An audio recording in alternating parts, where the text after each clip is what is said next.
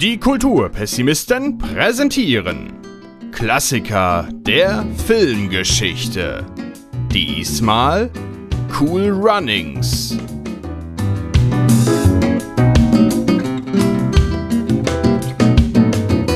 Hallo und herzlich willkommen zur 13. Folge der Klassiker der Filmgeschichte.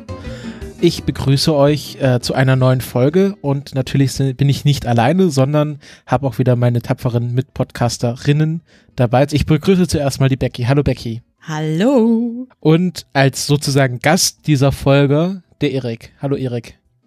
Hallo. Denn Erik, du hast uns ja, und ich bin der Christopher, genau, das vergesse ich immer. Ähm, Erik, du hast uns ja dieses Mal den Film mitgebracht. Willst du denn sagen, was du dir einen Film ausgesucht hast? Ähm, ja, das können die Leute zwar wahrscheinlich, zwar wahrscheinlich wieder in der Episodenbeschreibung sehen, Den aber ja, auch wir reden Mal. diesmal über Cool Runnings. Ich glaube, das ist sogar tatsächlich der erste Sportfilm, den wir besprechen. Äh, ja, denke ich schon. Genau, Cool Runnings habe ich mich entschieden, weil ja, mal einen schönen, leichten Sommerfilm, nachdem wir ja jetzt in letzter Zeit zum Teil eher schwerere Kost hatten. Naja, Mulan nehme ich da mal aus, aber davor war ja zum Teil auch eher schwerere Kost am Start. Ja, das war. Ja, ähm, du sagst Sommerfilm, aber ist es vielleicht nicht, äh, also ich weiß nicht, ist es nicht eher ein Winterfilm? äh, ja, darüber können wir dann noch mal diskutieren. Also ist auf alle Fälle ein Film, den ich eher, sagen wir mal, in so einem Kinoprogramm würde ich den eher im Sommer erwarten. Äh, können wir, können wir nachschauen? Ich würde jetzt gerne nochmal nachschauen, wann der rauskam. Ähm, Ob der Am tatsächlich 1. Oktober 93. äh, in Deutschland Also ein Herbstfilm eigentlich. in Deutschland oder USA? USA. In Deutschland am 10. Februar 94.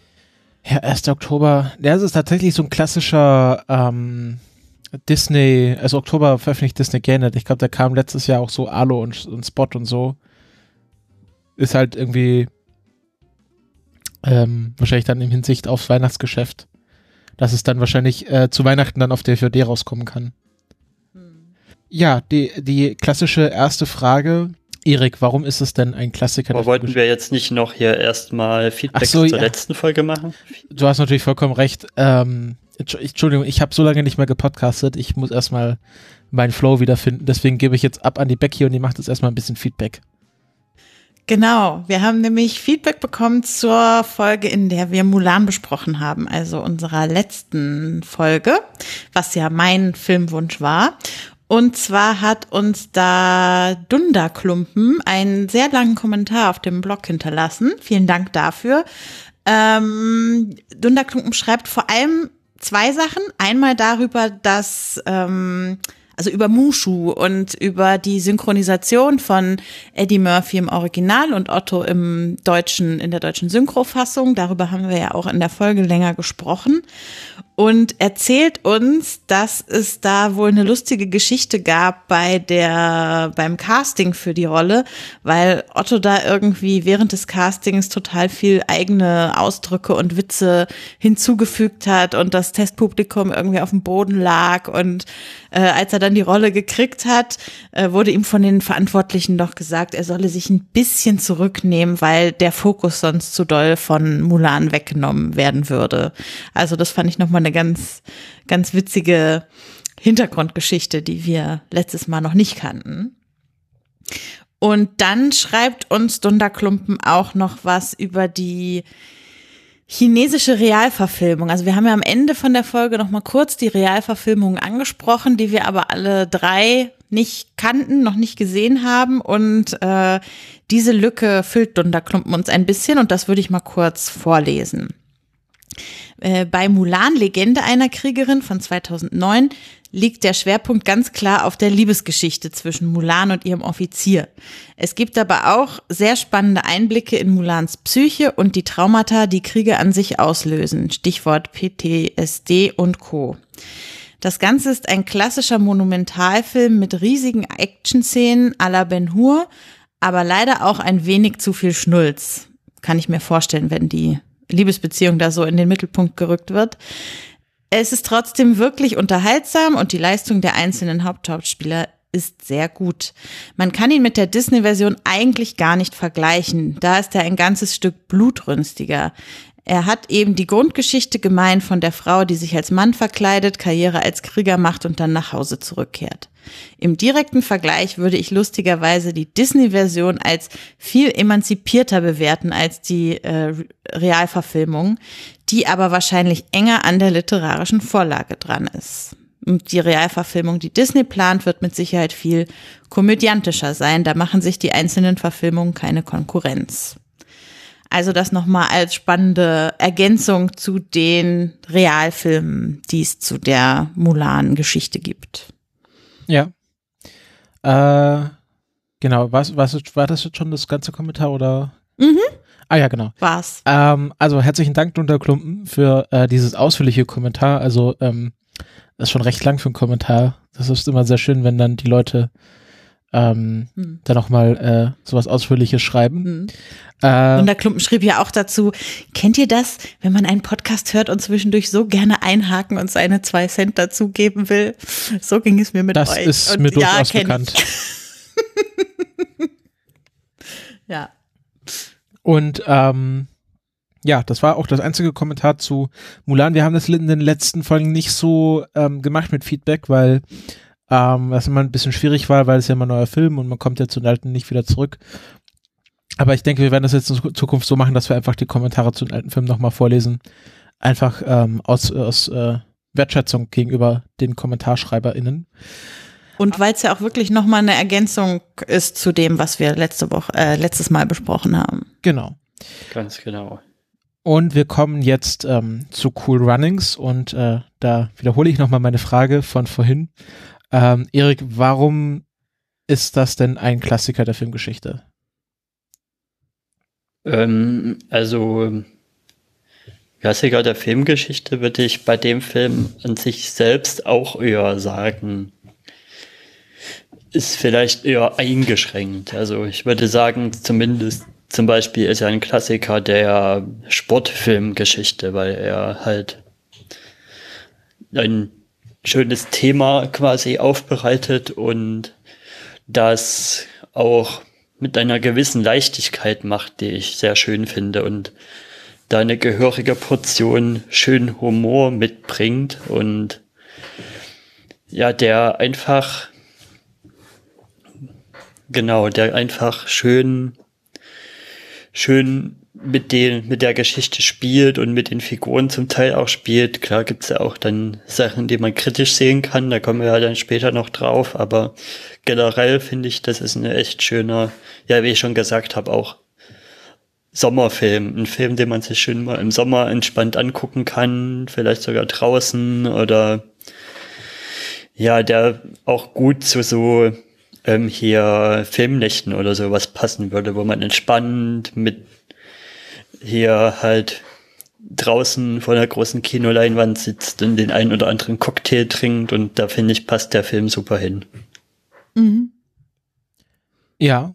Ähm, ich, äh, mir ist aufgefallen, dass ich, ähm, obwohl ich das geglaubt habe, Cool Runnings nie gesehen habe, ähm, aber das war irgendwie so ein, so ein Spruch, die, also dieser Spruch in diesem Film, ähm, das geht über eure Vorstellungskraft, Jamaika hat eine Bobmannschaft, das war so ein, wie so ein Kinderreim, den wir auf dem Schulhof immer auch aufgesagt haben. Also ohne, dass ich den Film je gesehen habe, ist das so rein diffundiert in meine Kindheit. Ja. Ich kann ja das mal erzählen, ja wie ich zu dem Film gekommen bin. Mhm. Weil das auch ganz lustig ist. Das hat nämlich angefangen mit einer Werbung für, ich glaube, Maxi King war das damals, die wirklich abgewandelte Szenen aus dem Film gezeigt haben. Zum Beispiel halt die Szene mit Senka da in dem, in dem Eiswagen drin. Ja.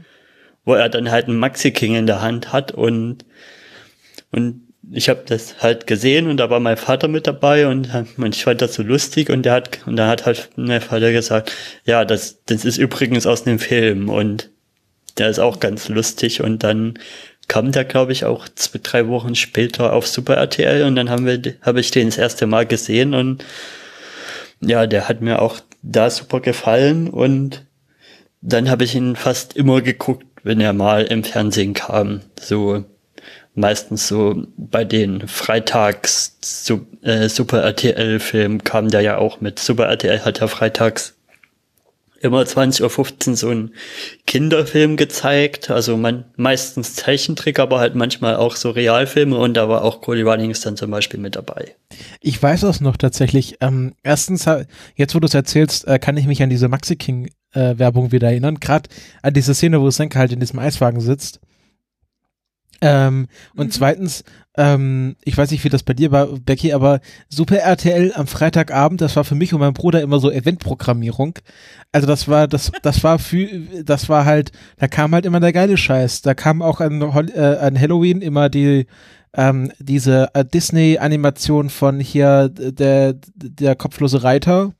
Und, oh, die war so gruselig. Ja, ähm, also freitags 20.15 Uhr Super RTL, das war, ähm, das war auch immer ein großer Kampf, ob wir das jetzt sehen durften oder nicht, weil meine Eltern wollten ja selbst Fernsehen schauen, wir hatten keinen eigenen Fernseher und die wollten natürlich nicht wie Kinderfilme schauen. Aber ich, ich erinnere mich noch, dass ich mit meinem Vater mal in einem Land vor unserer Zeit geschaut habe. Ähm, oh ja. Das ist ja auch ein sehr schöner Film, über den wir vielleicht auch mal reden werden. Ähm, mit Littlefoot. Aber kommen wir zurück zu Cool Runnings. Also Cool Runnings äh, ist irgendwie äh, bei mir und bei Erik so in die Kindheit äh, rein diffundiert. Auf die eine oder andere Weise. Aber Becky, wie war denn das bei dir? Ja, ich habe eben auch schon überlegt. Also ich war ja sechs, als der im Kino kam. Da habe ich ihn definitiv nicht gesehen. Ähm, ich bin mir zu 100 Prozent sicher, dass ich ihn einmal geguckt haben muss. Vielleicht auch in so einem äh, Freitagabend-Slot irgendwann aber ich hatte gar nicht so gute Erinnerungen an den eigentlich. Also irgendwie war der Film in meinem Kopf so als irgendwie super albern oder so abgespeichert, was ich ihn jetzt gar nicht fand. Also es ist, äh, ich hatte ganz andere Bilder von dem Film im Kopf, als sich jetzt bestätigt haben, als ich ihn wieder geguckt habe. Und ich kann mir noch nicht so richtig erschließen, woran das liegt, dass ich den damals so anders wahrgenommen habe. Aber ich kann jetzt nicht behaupten, dass der groß popkulturell sich in mein Leben eingeprägt hätte, der Film. Ich habe ja so eine Theorie dazu, aber ich glaube, da kommen wir noch später zu kommen. Ja. Warum du den jetzt Ich hatte da aber auch zum Teil andere Erinnerungen, als wo ich den jetzt nochmal gesehen habe, dass er sich nochmal anders dargestellt hat, aber nochmal anders gelagert. Also ich hatte ihn mehr geradliniger im Kopf, also nicht so auf und ab, wie er dann ja tatsächlich ist und noch viel mehr Trainingseinheiten und so hier, ja, Sportmontagen. Also genau, sowas hatte ich mehr im Kopf. Ähm, mhm. Aber davon gibt's halt relativ wenig interessanterweise dann wirklich im Film. Das hat, das hat sich meine Erinnerung auch verselbstständigt. Mhm. Habt ihr den denn auf Deutsch oder auf Englisch geschaut? Ich habe ihn hauptsächlich auf Deutsch geschaut und zwischendurch mal versucht, ihn auf Englisch zu schauen, aber so wenig verstanden, dass ich wieder zurückgeswitcht bin. Also weil dieses mit diesem äh, jamaikanischen Slang, äh, das äh, verstand ich irgendwie ziemlich schlecht und ich hatte keine Lust auf Untertitel. Ich habe ihn tatsächlich zweimal geschaut in der Vorbereitung. Einmal Deutsch, einmal Englisch. Streber, äh, voll gut. Ja, ich habe ihn zwangsweise auf Deutsch geschaut, weil, äh, weil ich ihn auf Amazon geliehen hatte und dann habe ich zu spät gemerkt, dass es nur auf Deutsch war. Aber da habe ich mir gedacht, gut, zu dem Film passt das auch noch. Also noch ein bisschen äh, Kindheitserinnerung dabei. Ähm, und ich fand es auch gar nicht so schlecht. Also ähm, funktioniert auf Deutsch auch sehr gut. Ja.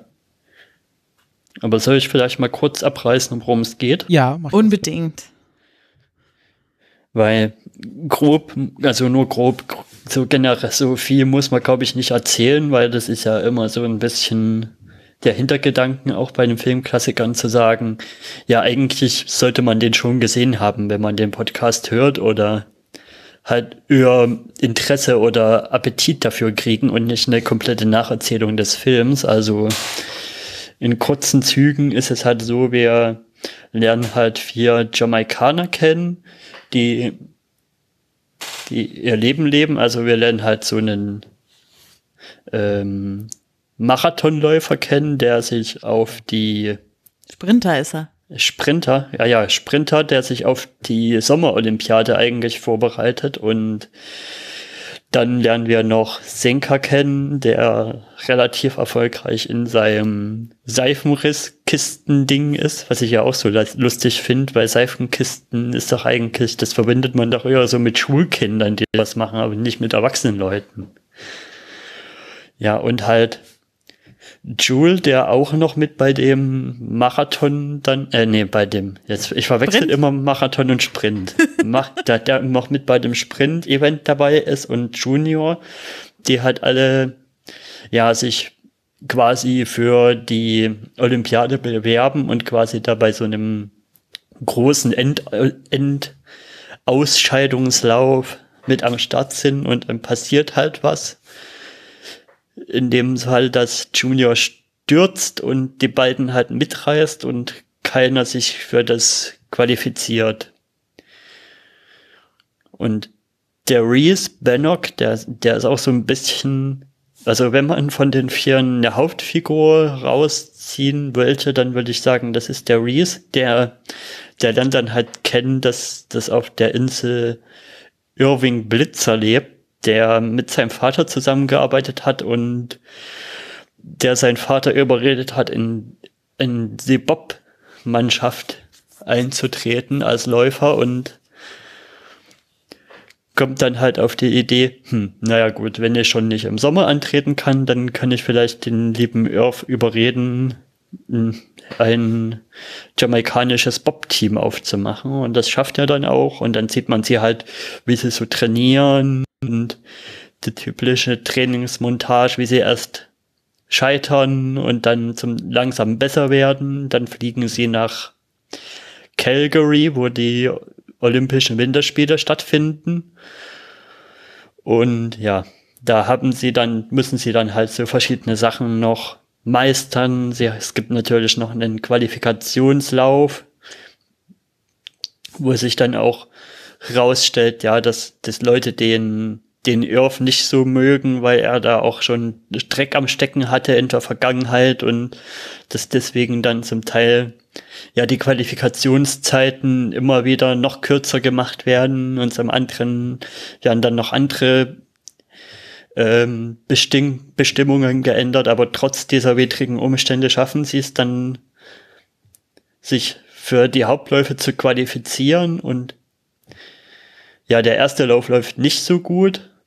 Dann besinnen sie sich so ein bisschen auf ihre jamaikanische Wurzeln und der zweite Lauf, der läuft richtig gut. Da werden sie Achter, glaube ich. Und ja, dann ist halt der letzte Lauf, wo der Schlitten dann, wo der Schlitten dann die Hufe hoch macht und sie stürzen und in einer, ich glaube auch popkulturell sehr bekannten Szene den Schlitten über die Ziellinie tragen. Die Szene kriegt mich ja jedes Mal, da kriege ich jedes Mal Gänsehaut. Die ist auch echt gut ausgespielt von Disney. Ja, und darum geht's in dem Film grob.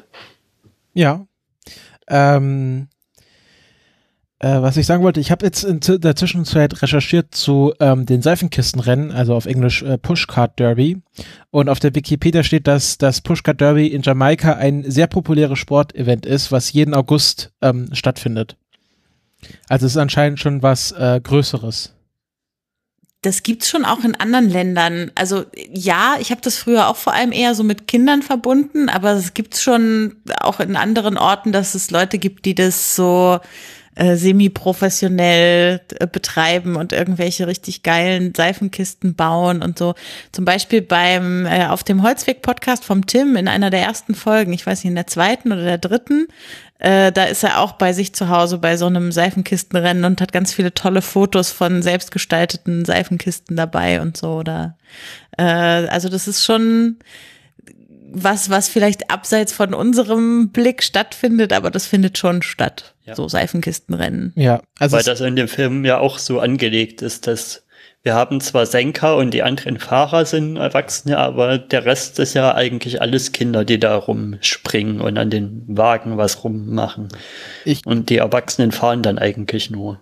Ich glaube, äh, es war auch so ein bisschen dazu da, um, um Senka als so den Comic Relief aufzubauen weil er sowas, sowas ja. abgefahrenes, also für den äh, nicht jamaikanischen äh, Zuschauer macht sowas abgefahrenes wie Seifenkistenrennen. Ähm, und sie brauchten halt jemanden, der sich schon mal mit sowas auskennt, weil es wird ja auch geschrieben äh, in der Wikipedia, dass auch äh, in der wahren Begebenheit, also in der in der in der historischen Vorlage, diese äh, diese Seifenkisten äh, die Inspiration für die jamaikanische Bombmannschaft waren. Mhm. Wollte ich gerade sagen. Also im Original war es zwar niemand, also was heißt im Original? In der Geschichte, die die Geschichte von Cool Runnings inspiriert hat, äh, war es nicht so, dass irgendjemand, der selbst Seifenkistenrennen gefahren ist, dann später zum Bobfahrer in der Bobmannschaft wurde. Aber immerhin hat der Mensch, der die Bobmannschaft zusammengesucht hat, der hieß George Fitch, äh, sich inspirieren lassen davon, dass er immer bei Seifenkistenrennen war und dort irgendwie gesehen hat, wie ähnlich äh, Bobsport und Seifenkistenrennen teilweise sind. Also weil es da eben auch Anschieber gibt und Lenker und äh, solche Sachen. Und äh, dann hat er aber nicht bei den Sprintern, sondern beim Militär Leute gefunden, die diese Mannschaft mit ihm gemacht haben. Und ähm, ja, die haben dann auch eine Weile trainiert und äh, eine ganze Zeit erstmal überhaupt keinen Erfolg gehabt, ähm, durften dann aber tatsächlich einmal teilnehmen an den Olympischen Spielen. Und auch dort war es dann so wie im Film, dass sie, also dass sie gestürzt sind, nur dass es nicht erst in dem Finallauf passiert ist, sondern ähm, schon vorher. Also die waren einfach nicht besonders erfolgreich und haben dafür noch umso mehr das Dabeisein ist alles irgendwie geprägt und auch tatsächlich ähm, ihren Bob zu Fuß über die über die Ziellinie getragen. Und genau, deshalb war, also die waren tatsächlich wohl so Fanlieblinge damals, aber es ist jetzt auch nicht so, dass sich daraus eine große jamaikanische Bob-Tradition entwickelt hätte, tatsächlich. Aber es gab auf jeden Fall eine reale Geschichte, auf der der Film zumindest, zumindest lose so ein bisschen basiert. Ja. Ähm, um mal so ein bisschen in den Anfang einzusteigen, was ich sehr interessant fand, ähm, war, dass, ähm, dass das ja größtenteils äh, schwarze Schauspieler sind. Und äh, also bis auf, auf äh, Irving Blitzer ja so der einzige, der der einzige weiße Hauptcharakter in diesem Film ist. Ähm, und hat, ich glaube, ich habe nachgeschaut, bis zur Minute 13 sieht man überhaupt keinen weißen Schauspieler oder keine weiße Schauspielerin, sondern halt nur die Jamaikaner, die dort leben und äh, ähm, also man sieht halt irgendwie die Truppe und dann sieht man noch die, den Anhang, also die Familie, irgendwie, ich glaube, die Mutter von, ähm, von dem äh, Therese, Therese äh, hat ja so ein Café, was sie da so betreibt und er hat, glaube ich, auch ne, noch eine Frau. Auf jeden Fall haben sie den gleichen Nachnamen. War das so, oder war es seine Schwester? Mir gar nicht aufgefallen. Ja, vielleicht ist es auch seine Frau, ich weiß ja. es nicht. Ähm, und dann gibt's halt, gibt's halt, ähm, ja, diesen Irving Blitzer, der dort auf der Insel wohnt, ähm, gespielt von John Candy. Ich weiß nicht, kennt ihr, kennt, kennt ihr John Candy schon vorher? Ich kannte John Candy nicht vorher, aber ich hatte jetzt ein bisschen was zu ihm gelesen. Ja, äh, Erik? Ja. Also, nee, ich kannte ihn auch nicht. Also, ich hatte mal geguckt, so bei der generellen Besetzung, aber die fand ich ist ein eher mit unbekannteren Schauspielern besetzter Film. Ja, also John Candy, ähm, ich glaube nicht, dass der so unbekannt war. Ähm, der hat vor allem, also ich kannte ihn vor allem als Mömer aus Spaceballs. Ähm, äh, ich weiß nicht, ob, ob ihr den Film mal je gesehen habt. Der habe ich tatsächlich schon mal gesehen, aber ist auch schon eine Weile her. Ja, der ist noch auf meiner Pile of Shame. Ja. Und das, das, das Tragische oder das Traurige ist ja, dass, dass Cool Runnings der letzte Film war, der zu äh, John Candys Lebzeiten veröffentlicht wurde, weil er, glaubt 1994 verstorben ist. Ähm, und ich finde ja äh, ihn sehr, einen sehr interessanten Charakter, weil er einerseits ähm, ja klar, so ein bisschen die Trainerrolle hat, aber es ist, er hat so, so ein, er hat so diesen tragischen Einschlag, weil er, weil es kommt ja dann raus, warum er, also er, es hieß ja immer, er hat ja mal die Goldmedaille mal gewonnen, glaub zweimal im, im, im Viererbob und dann kommt ja raus, dass ihm die wieder aberkannt wurde, weil er Gewichte in dem, in dem Schlitten hatte und da betrogen hat und deswegen auch so zurückgezogen auf, auf Jamaika lebt und äh, irgendwie versucht mit, mit Pferdewetten sein Geld zu verdienen. Ähm, und ich finde halt so seine Wandlung halt hier, also er setzt, er ist ja dann erst so ein bisschen abgeneigt und dann trainiert er die und dann ist ja diese große Rede vor diesem Komitee, wo er hier sagt, ja, hier, ihr könnt mich ausschließen, ihr könnt hier meinen, den Wut auf mich abladen, aber die Jungs, die haben wirklich alles dafür gegeben und äh, hier zu sein und die haben hart dafür trainiert und das ist ja so seine, sein, ähm, also im Grunde die äh, Inspirationsrede, die ja meistens so vorm Team gehalten wird vom Trainer, hält er hier also für die Jungs vor diesem, vor dieser Assoziation. Mhm. Und ähm, also ich fand, ich fand John Candy in diesem Film sehr schön, neben anderen Schauspielern.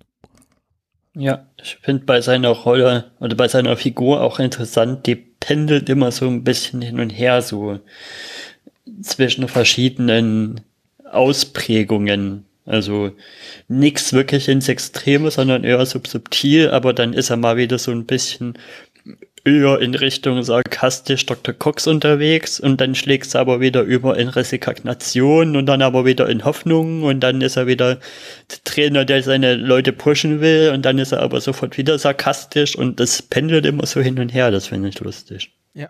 Und ich finde gut, dass sie, ähm, also ich hatte so ein bisschen Angst, ja, da kommt jetzt der, äh, der erfolgreiche weiße Mann und bringt den schwarzen Männern bei, wie man das mit dem Bobfahren macht, dass das irgendwie so einen kolonialistischen Charakter haben könnte. Aber das haben sie natürlich geschickt umgangen mit der Einführung von dem Charakter. Also, dass er das ja eigentlich gar nicht machen wollte und Derice ihn ja quasi mit Senka zusammen angebettelt hat, mitzukommen und das mit ihnen zu machen und sich dann auch ganz schnell rausstellt, dass er eben nicht der Heilige ist, für den die beiden ihn gehalten haben. Also das, äh, das, das finde ich, haben sie ganz gut gebrochen, so, weil erst dachte ich so, na, wenn da jetzt dieser eine Weiße kommt, der dann der große Erfolgstrainer wird, ob ich das so gut finde. Aber war gut. Ja, also ich fand generell hatte das so ein bisschen sehr, also sehr empowernde Momente. Es gibt dieses ganz klare, die hier Senkas Ansprache hier, ähm, wir müssen jamaikanisch Bob fahren, sonst wird das nichts, weil sie sich ja erst so ein bisschen an den Schweizern orientieren und dann auch statt 1, 2, 3 sagen sie 1, 2, 3. Entschuldigung, äh, ich, ich entschuldige mich hiermit an alle Schweizer, dass ich gerade ähm, den Dialekt ermordet habe. Ähm, äh, und dann sagt er hier Senka, nee, wir müssen das auf unsere Weise machen. Und dann, ähm, wie war das? Äh, fühlt den Rhythmus, fühlt die, hört die Musik und dann ist es ja so ihr Anschiebspruch. Ja, und küsst das Ei. Ja, ich küsse ja keine Eier. Ja, er hat ja immer das Ei dabei, der Senker. Also auch das darf ja. er dann wieder machen, als sie sich entschieden haben, wieder jamaikanisch zu fahren. Ja, ich weiß nicht, ist das sie müssen so nicht mehr ihre, ihre Köpfe aneinander hauen, wie es die Schweizer immer gemacht haben und so. Ja. Und natürlich hat Jules auch ein paar starke Sätze. Ja, Jules ist eh. Mit dem ganz am Anfang, wo einer von den anderen sagt, wir scheinen uns aber ja nicht so zu mögen. Und er dann so, ja, wir sind anders. Die Menschen haben Angst vor dem, was anders ist. Ja, das ist ein ganz starker Spruch. Ich weiß nicht, habt ihr die Anspielung mit seinem Namen verstanden? Nee. Weil er heißt ja Jules, Jules Brönner, Brönner. Und Jules Brönner ist eigentlich ein sehr bekannter Schauspieler und ich habe hier mal ein Foto, wie der aussieht. Deswegen haben die auch am Anfang so geguckt, als er seinen Namen gesagt hat. Ich poste das mal eben in Slack. Ähm, äh, ich kannte den Namen schon, aber ich wusste nicht, wie der aussieht und so sieht er aus. Mhm. Also auch mit Platte, aber halt der weißeste Mensch ever. Ähm, der hat, äh, Jules Brenner hat äh, zum Beispiel im Original Westworld-Film die Hauptrolle gespielt. Der kennt man ihn als Cowboy.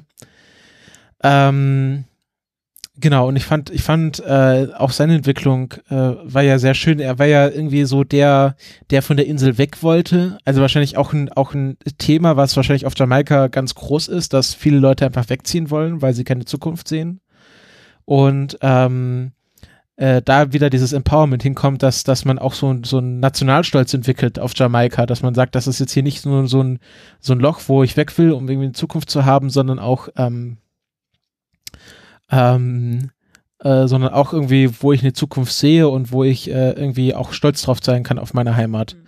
Was ja wahrscheinlich für Jamaikaner auch ein schwieriges Thema ist.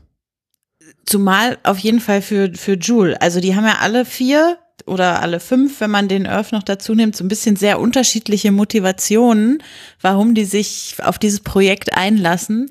Und bei Jule ist ja nun eindeutig die Motivation, dass er eben, also er sagt ja diesen einen Satz, ich will nur von dieser stinkenden Insel runter. Also für den ist die Motivation, das zu machen, da wegzufliegen, woanders hinzugehen und vielleicht dann da bleiben zu können. Und dann ist natürlich seine Geschichte im Laufe dieses Films so die, dass er, dass er lernt, äh, wieder zu verstehen, dass das auch ein Teil von ihm einfach ist und es nicht nur darum geht, es irgendwie abzustreifen, um Erfolg im Leben zu haben oder so.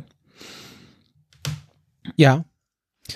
Ähm, Jetzt sind wir noch gar nicht so auf den ähm, Haupthauptcharakter, nämlich äh, Daryl DeReese eingegangen.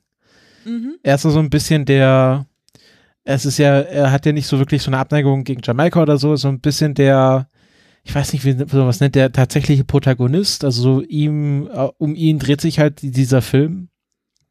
Also auch um die ganze andere Truppe, aber er steht am häufigsten im Mittelpunkt, weil er auch der Lenker ist, also der den Bob lenkt und ähm, sagt ja gleich am Anfang äh, Earth, äh, hier, du hast das Leben der anderen in der Hand und wenn du hier einen Fehler machst, dann sterben alle anderen. Ähm, und äh, ist schon sehr interessant, äh, weil Senka will ja auch dann am Anfang den, den Schlitten lenken und äh, muss erstmal fahren, was da alles zugehört. Ja, ja, und Derice ist halt ja getrieben von Ehrgeiz. Also das merkt man ja so ab der ersten Minute. So seine ganze Familie weiß das auch. So für den ist das jetzt das Wichtigste, zu diesen Olympischen Spielen zu fahren, was natürlich auch mit seinem Vater zu tun hat, der auch mal eine olympische Goldmedaille im 200 Meter Sprint, glaube ich, gewonnen hat und in dessen Fußstapfen er irgendwie treten will. Und das ist irgendwie das große Bild in seinem Kopf.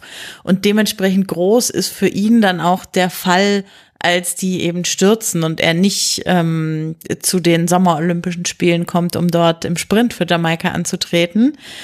Und er ist ja dann eigentlich auch während des Wettbewerbs später die ganze Zeit der ehrgeizigste von denen.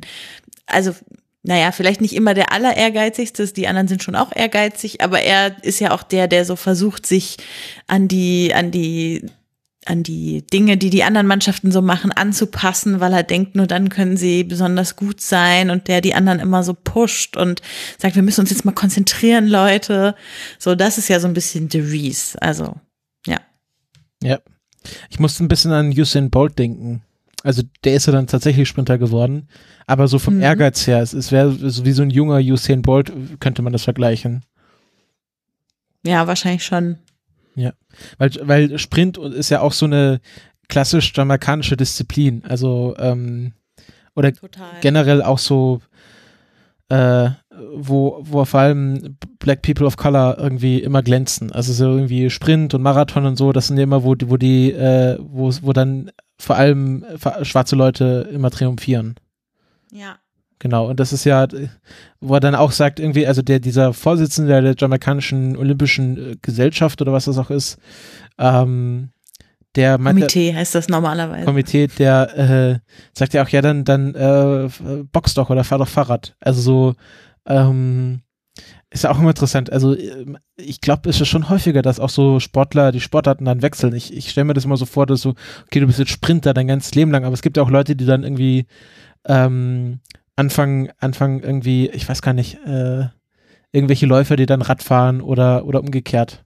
Ähm, ich glaube ehrlich gesagt, also der Film ist ja von Anfang der 90er. Ja. Und dass es das da noch eher mal gegeben hat als heute. Also, weil heute der Sport, also das ist nur 20 oder 25 Jahre später, aber trotzdem ist es so, durch, also so Sportkarrieren sind heutzutage so durchproduziert vom Anfang bis zum Ende, dass es das, glaube ich, nicht mehr so häufig gibt wie noch da. Also auch das finde ich, finde ich irgendwie spannend an dem Film zu sehen, ähm, was, also wie so ein, also wenn ich mir heute Bobfahren angucke und das Bobfahren, wie es dort im Film gezeigt wird, das ist so ein himmelweiter Unterschied, weil das irgendwie so technisiert worden ist und keine Ahnung, dass die da für 3000 Dollar einen Bob kaufen, da würdest du heute so viele Sekunden Rückstand auf die anderen haben, dass es überhaupt nicht irgendwie relevant wäre, wie gut du dich noch in diesem Bob bewegen kannst und so. Also dieser ganze, dieses ganze Sport-Business äh, hat sich irgendwie so viel weiterentwickelt, dass du diesen Film heutzutage wahrscheinlich gar nicht mehr so gut ansiedeln könntest wie damals noch. Ja, ja.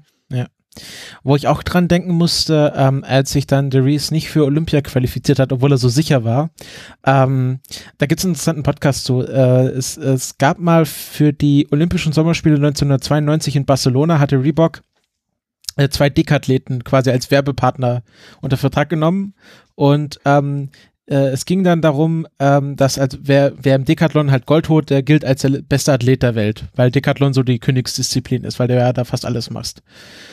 Und ähm, dann hatten sie halt die zwei Favoriten für die Goldmedaille unter Vertrag genommen und hatten halt die Werbekampagne so drum gestrickt, ähm, dass es darum ging, okay, einer von den beiden wird der beste, ist der beste äh, Athlet der Welt und wir müssen so noch rausfinden, welcher. Und dann haben sie halt so lustige Spots gemacht. Und der Witz daran ist, dass sich einer von den beiden gar nicht erst für Olympia qualifiziert hat, weil er beim Stabhochsprung irgendwie versagt hat und äh, gar nicht dran kam. Und dann ist, äh, mhm. äh, dann hat der andere auch noch nicht mal Gold geholt äh, bei ba ba Barcelona. Also war keiner von den beiden der beste Athlet der Welt. Und ähm, ich weiß, ich kennt ihr 99% Invisible? Das ist so ein amerikanischer Podcast, der sich um Design dreht. Und die haben eine sehr gute Folge. Äh, ja, ich glaube, ich kenne es aber nur von der Bojack Horseman hier Parodie 1% Visible. Ah, das. Ah, okay, gut, das habe ich gar nicht mehr in Erinnerung. Ähm, ah, nee, ich glaube, das war sogar von diesem ISBN, hat doch auch so einen Podcast hier, ähm, 30 for 30. Ähm, aber das haben sie dann auch bei 99% Invisible gespielt, wo er, ich glaube, in einer Stunde äh, Radiodokumentation diese ganze Geschichte aufgerollt wird. Also das ist auch, wenn man sich so ein bisschen für olympische Geschichte und äh, auch für ähm, Werbekampagnen und sowas und so generell Design interessiert, ich verlinke das mal. Das ist ein sehr, sehr guter ähm, Podcast, äh, der das nochmal nacherzählt. Also da ging es halt auch darum, dass sie halt so äh, überconfident waren und dann ähm, irgendwie hat der drei Versuche beim Stabhochsprung und dreimal rutscht ab und die Stange fällt runter und es ist alles sehr traurig.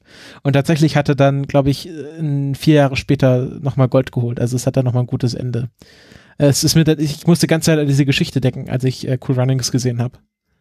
Und gerade bei der Reese nochmal und vielleicht nochmal auf die anderen Figuren auch, ist mir auch aufgefallen, dass, dass sie immer zum Teil gerade noch so die Kurve kriegen, aber zum anderen auch, ja, man könnte erst denken, dass, dass die Figur jetzt in die eine Richtung geht und dann ist aber nochmal quasi so ein Kontrastpunkt drinne, dass sie doch nicht bloß das eine Klischee quasi ist oder nicht bloß der, das eine Plot-Device bedient. Also zum Beispiel bei Senka, wo man halt die ganze Zeit denkt, okay, das ist jetzt halt der typische Comic Relief und halt so ein Kiffer-Charakter, der das alles, ja, der so ein bisschen über allem schwebt und das alles auch nicht so 100% ernst nimmt zum Teil und der kriegt ja dann gegen Ende seine starke Szene, mit dem, mit dem er quasi das ganze Team erdet und so auf, auf, ja, auf die Wurzeln und auf das, was wirklich wichtig ist, besinnt. Und so gibt's bei allen das quasi. Zum Beispiel bei Junior auch, wo man ja am Anfang denkt, ja, das ist jetzt so der, der Reiche, dem, dem alles so zufällt und der, das jetzt halt noch mitmacht, zum einen zwar wegen seinen Schuldgefühlen, aber zum anderen halt auch vielleicht, weil er sich so ein bisschen profilieren will. Und dann sieht man aber in der ersten Szene mit seinem Vater, dass das auch sein Leben quasi nicht so das in Rosen gebettete ist und dass er natürlich auch quasi durch die erfolgreiche Familie, gut, man sieht jetzt, man erfährt glaube ich nie, woher das Geld kommt, aber man könnte ja schon denken, dass der Vater irgendwie ein irgendwelche Handelssachen macht oder so und dass da natürlich dann auch der Anspruch dahinter liegt, dass, dass der Sohn quasi ähnlich in die Karriereleiter einsteigt und, und einen Beruf macht und so. Auf jeden Fall scheint es dem Vater ja äh, quasi peinlich zu sein, dass der Sohn sich da jetzt an diesem Projekt beteiligt und äh, reist ja sogar bis nach Kanada, um ihn von da wieder zurückzuholen, damit er nicht zum Finallauf sich in diesen Schlitten setzt. Ja. Ja, ist auch eine ziemlich starke Szene, finde ich, dieses Gespräch dann, wo sich Junior emanzipiert von seinem Vater und Jule im Hintergrund steht und ihm so äh, quasi High Five durch die Luft gibt für das, was er da tut, nachdem die beiden ja nicht ganz so leichten Start hatten und äh, also Julia sehr großen Hass für Junior nur noch übrig hatte nach der, nach der Disqualifikation in dem Finale, an dem Junior schuld war, also bei dem Sprintfinale, wie die beiden sich dann so nach und nach annähern, das ist auch einer meiner Lieblingsstränge in dem ganzen Film. Also wie die dann auch diese eine Szene haben, wo sie vor dem Spiegel stehen und Jule Junior irgendwie zeigt, was cool an ihm ist und dass er das auch mal zu sich selber sagen muss und so. Das, das finde ich wirklich einen ganz tollen Handlungsstrang. Wobei Jule, finde ich halt gerade ist zumindest der mit den, ja, am meisten noch in ein Klischee passendsten Figur von den vier, weil der ist ja schon ziemlich aus dem Regelbuch quasi dieser kernige, harte Typ, der dann aber doch eine, ja, ein Herz aus Gold und innen weich ist quasi. Es gibt ja diese ähm, Pfirsich und Kokosnuss, glaube ich, Typen in Stories und ja, er ist halt dann eher die Kokosnuss, die außen hart Moment, ist und innen Saft. Was sind Pfirsich und Kokosnuss-Typen? Naja, weiche Schale, harter Kern und harter Kern und weich, äh, harte Schale, weicher Kern. Ah. Der Kokosnuss ah. ist außen hart und innen äh, Wasser und Interessant. Pfirsich ist außen weich und innen hart. Das kannte ich noch nicht. Ich kannte das noch nicht mit den Früchten. wieder, wieder was gelernt. Was gelernt. ja. Mm. Äh, wen ich auch noch äh, sehr unterhaltsam fand, waren natürlich die ganzen anderen Sportler äh, äh in äh, Calgary. Ähm, äh, waren zum es sind vor allem hauptsächlich Länder, die nicht mehr existieren, ähm, die dann dort gezeigt werden neben den USA und der Schweiz, nämlich DDR und die Sowjetunion. Und mit, ich glaube, mit der DDR, da prügeln sie sich ja auch, oder? Mit den Athleten. Sind das die DDR-Leute? Ja, ja, ja ich glaube, das sind die DDR-Leute. Die sehen zwar aus und reden wie Amerikaner, aber sie haben trotzdem DDR auf ihrem, auf ihrem Jäckchen. Ähm, Wobei ich die vom Aussehen immer in hier so skandinavisch, entweder Finnland oder Norwegen oder sowas einsortiert hätte. Naja, es ist ja nicht so weit Also her. gerade deren Lenker. Ja, ja. Ähm, ich fand es ganz interessant, dass sie da, dass so ein Disney-Film so eine, also so DDR-Sportler so groß gefeatured hat, also auch wenn es keine echten waren, aber dass die dann so eine große Rolle gespielt haben und nicht irgendwie, hätte man auch ganz leicht mit den USA-Leuten machen können oder mit äh, den Schweizern selber, also dass da so eine Schweizer Rivale gleich so direkt aufgebaut wird. Aber dass man da DDR, ich glaube, ähm, es kann natürlich sein, dass die DDR tatsächlich sehr gut im Bobfahren war. Ähm, ja äh, ich glaube, Deutschland ist ja jetzt auch äh, nicht so schlecht bei den ganzen Bob, Bobrennen. Ja, was natürlich auch daran liegt, dass die also eine der besten Schlittenschmieden in Deutschland steht. Aha, wo? Ja, pff, das kann ich dir jetzt auch nicht sagen, aber die Deutschen haben auf jeden Fall. Ach so, das ist keine ähm, Firma, aber. Doch, das ist schon, eine, also das gibt, das ist eine Firma, von der die Deutschen seit Jahrzehnten oder so immer ihre Schlitten gekriegt haben. Und es gab im letzten Winter gerade ähm, das erste Mal seit Jahrzehnten den Fall, dass ein deutsches Bob-Team mit einem Schlitten von einem anderen Schlittenbauer gefahren ist, äh, weil die jetzt austesten wollen, ob, äh, weil sie waren jetzt nicht so erfolgreich in den letzten fünf Jahren, dass sie austesten wollen, ob es vielleicht an ihrer Technik liegt. Aber tatsächlich ist Bob-Technik äh, total verankert in Deutschland.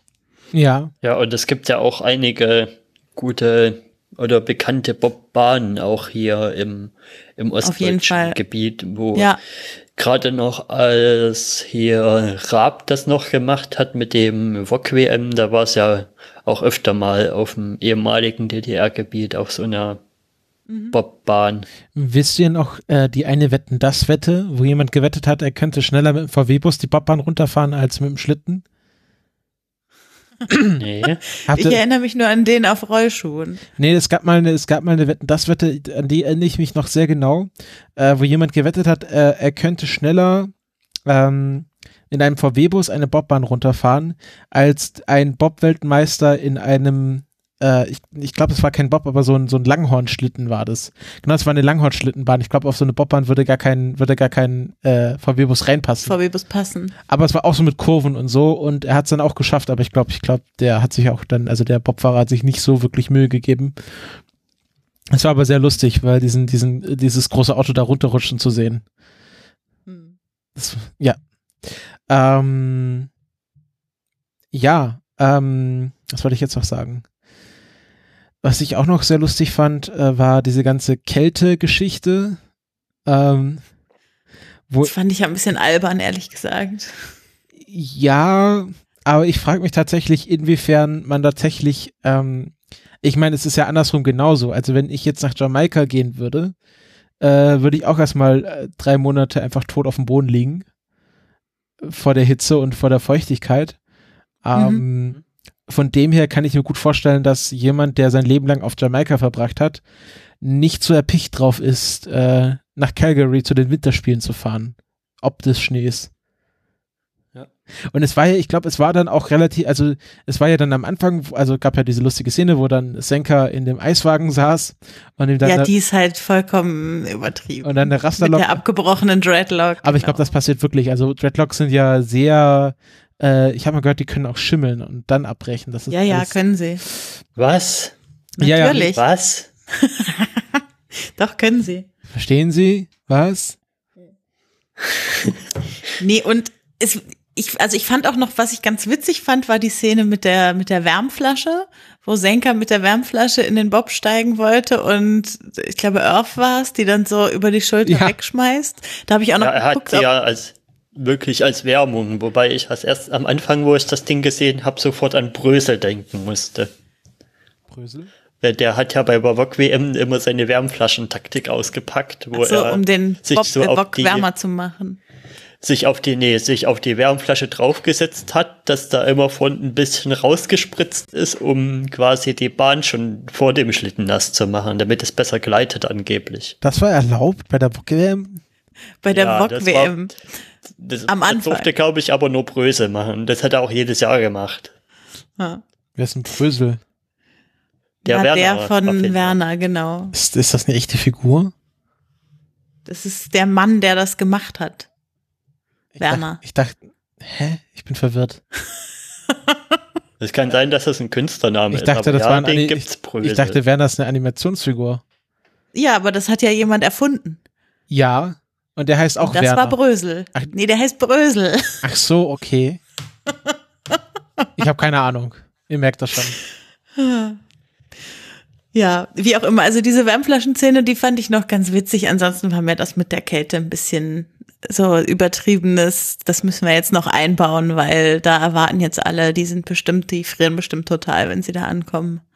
Ich finde halt, der Film ist generell hat er die Klischees, also ja, manche Sachen da auf elf gedreht, also sei es bei den Protagonisten, aber halt auch bei den anderen. Wo hatte ich denn den Punkt? Irgendwo hatte ich das doch aufgeschrieben auch. Mit den Schweizern? Ja, zum Beispiel, dass die Schweizer halt so total, ja, nur professionell und zählen die auch noch so und ja, und dass gewisse Figuren so arrogant dargestellt werden. Also es sind schon überspitzte Charaktereigenschaften am Start in dem Film, finde ich. Und aber halt da die Hauptfiguren halt Schwarze sind, das ist halt dann das Problem, dass man dann schnell in so Graubereiche kommt, wo man halt aufpassen muss, weil weil man, weil es dann halt schnell in so eine Rassismus-Sache abdriftet. Und das ist halt dann immer das Problem, wenn man so bei schwarzen Figuren so ins Klischeehafte geht. Da muss man extrem aufpassen, dass man da noch auf der richtigen Seite quasi sich bewegt und nicht zu sehr in das Rassismus-Ding reingeht. Ich glaube, das ist eine Sache, die ich, also von diesen Sachen, die ich schlimmer in Erinnerung hatte. Also ich hatte, als ich jetzt den Film wieder geguckt habe, erwartet, dass ich mehr rassistische Stereotype sehen würde, als ich gesehen habe.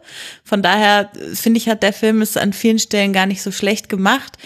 Wo es mich, also wo ich fand, der Graubereich ist eher ins Falsche abgedriftet, waren so die ersten Trainingsszenen die sie so hatten, wo sie da in ihren äh, Wagen, der den Bob imaginieren sollte, reingesprungen sind und das alles so gar nicht konnten. Und also wirklich so dieses, nur weil jemand noch nie Bob gefahren ist, kann er trotzdem irgendwie an etwas schieben. So, aber die packen sich natürlich sofort hin und fliegen auf die Nase und äh, keine Ahnung, die, die, wenn der eine schon mal Seifenkiste gefahren ist, dann kann der auch ein, hier diesen Wagen lenken und so. Aber nein, die müssen sich erstmal dreimal übereinander kugeln und so.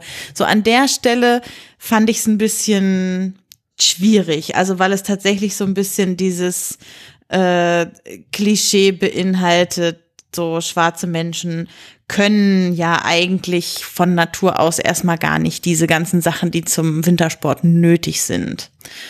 Ähm, aber ich finde, im Rest vom Film haben sie das eigentlich ganz gut aufgelöst. Ja.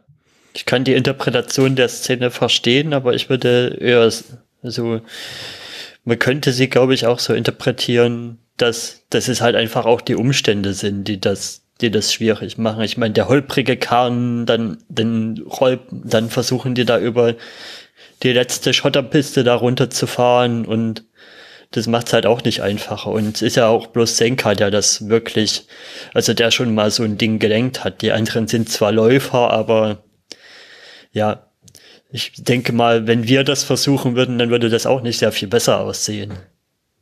Ja, weiß ich halt nicht. Also ich glaube, es würde, wir wären nicht gut und wir wären nicht schnell und es würde alles nicht gut aussehen und nicht so elegant wie das Bobfahrer machen.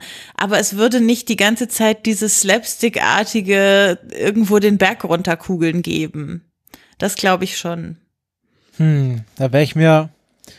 Ich glaube, wir würden auch rumstolpern. Das und ähm, es ist auch ein Comedy-Film. Also so ein bisschen Slapstick gehört ja auch dazu. Ja, ich kann nur sagen, dass es an der Stelle mein Gefühl war, dass es zu viel war. Ja, okay. Das äh, ist ja, ja, ist ja. Das ist so ein Graubereich, wo man auf alle Fälle aufpassen muss, ja. Ähm, wo wir jetzt gerade bei rassistischen, rassistischen Stereotypen waren, irgendjemand hat hier äh, zwei Bücher verlinkt, in die ich natürlich noch nicht reingeschaut habe. Ich glaube, eins, eins, ein Buch. Mir fällt gerade noch spontane Szene ein, die ich dann eher kritisch sehen würde. Und das ist die auf dem Eis, also wo sie mit den Schuhen und dann nur hin und her stolpern. Das finde ich dann eher so ein bisschen hm. kritisch. Wobei, da sind sie ja tatsächlich auf Grund, den sie so noch nie gesehen haben. In Jamaika waren sie ja auf Grund, den sie schon kannten. Ja. Also, ja, aber ich, da, ich sehe, das ist auch eine, so die da sehe ich eher so die Ebene, ah, haha, guck mal, da die Schwarzen und jetzt kommen die das erste Mal auf Eis und kommen damit gar nicht zurecht und hahaha. Hm. Ja, ja, ähm. Ich weiß. Genau, nicht. also das Buch, was ich verlinkt habe, sagt eigentlich auch nur, also da, da geht es eigentlich vor allem um ähm, Gender und Race im Sport und die machen dann kurzen Exkurs zu Filmen und da geht's eben hier darum, dass, äh, dass der Hintergrund das Stereotyp ist, dass Schwarze in den Wintersportdisziplinen Disziplin nicht erfolgreich sind, weil sie die Kälte nicht mögen und okay. ansonsten ziemlich einfach gestrickt sind. Also das äh, ist so das, was dieses Buch nochmal so in dem Nebensatz ähm, mit abhandelt. Ähm, ja, also tatsächlich, äh, das sehe ich auch, also dieses, diese Truppe, wo ja der ganze Film im Grunde drauf aufbaut, dass äh, äh, schwarze Menschen äh, kein, keine Kälte vertragen. Das könnte man vielleicht äh, kritisieren. Wo ich sagen, einfach gestrickt, also es gibt da schon eine große Bandbreite an Charakteren, auch, auch äh, schwarze Menschen, ja, finde ich auch. Color, die dann dort da, also es gibt ja irgendwie den, den reichen Sohn und äh, äh, der Reese, irgendwie der, der Sportler und der einzige, der so ein bisschen äh, einfacher gestrickt ist, könnte man sagen, ist halt Senka, aber der hat ja auch seine Momente. Mhm. Und ist ja offensichtlich der Comic Relief, also ist ja nicht irgendwie so, so dass alle so im Film sind. Ähm, könnte man sich überlegen, also äh, wo, wie man das vielleicht auch auflösen könnte. Also, dass man, also es gab ja tatsächlich eine jamaikanische Bobmannschaft, also da, da kam ja diese ganze Idee her. Ähm, mhm. Aber ich denke mal, dass die die Kälte nicht so schlimm fanden, wie jetzt im Film gezeigt wurde. Und äh, kann mir auch nicht vorstellen, dass die in einen Eiswagen reinsteigen mussten, um zu prüfen, wie, wie, wie sie das aushalten und dann mit abbrechenden Dreadlocks wieder aus, aus diesem Eiswagen rauskamen. ja, genau. So, also ich meine, es ist halt eine, das ist immer die Gratwanderung, wenn du eine Komödie machst, ähm, weil jeder Witz, den du machst, kann auf einem Stereotyp basieren. In diesem Fall, wenn ich einen Film mit äh, schwarzen Menschen mache, die in eine weiß geprägte Disziplin reinkommen, muss ich natürlich aufpassen, dass ich da nicht irgendwie die rassistischen Stereotype bediene. Ähm, aber ich finde, also der Film hat es gar nicht so schlecht gemacht. Also ich, ich bin jetzt wieder auch eine weiße Frau, ne? ich, vielleicht kann ich es auch alles nicht so beurteilen, wie das schwarze Menschen beurteilen könnten. Aber ich habe wirklich Schlimmeres erwartet. Zum anderen gehört halt Humor auch so ein bisschen dazu und also nee, beim Humor gehört halt, halt auch meistens so ein bisschen dazu, dass dass Sachen überspitzt werden und ja, da muss man dann halt aufpassen, inwieweit man sa welche Sachen überspitzt. Genau. Ja, aber Muss man aufpassen. Ja, aber zum Beispiel ist mir gerade eingefallen, es ist sehr auffällig, dass ähm, die ganzen Slapstick-Einlagen von den schwarzen Schauspielern äh, gemacht werden und die weißen Schauspieler, also keine Ahnung, hätte man ja auch irgendwas mit John Kenny machen können. Ähm, ich weiß jetzt nicht, wie, wie zugeneigt er dem Slap Slapstick war. Ähm, aber also es fällt halt schon auf, kann man schon sagen, dass das halt so diese dieser Slapstick-Humor äh, gerne halt hauptsächlich von schwarzen Schauspielern gemacht wird oder ihnen halt in die Rolle geschrieben wird und weniger zu weißen Schauspielern. Es ist wahrscheinlich auch Der ist zwar in Slapstick-Szenen mit drin, aber die werden nicht durch ihn ausgelöst, sondern er ist da halt mit drin, zum Beispiel am Anfang in dieser Szene, wo die beiden dann in der Toilette drin sitzen und sowas. genau, also er ist nie irgendwie Teil des Slapsticks, sondern im, eher so der Rezipient. Ja.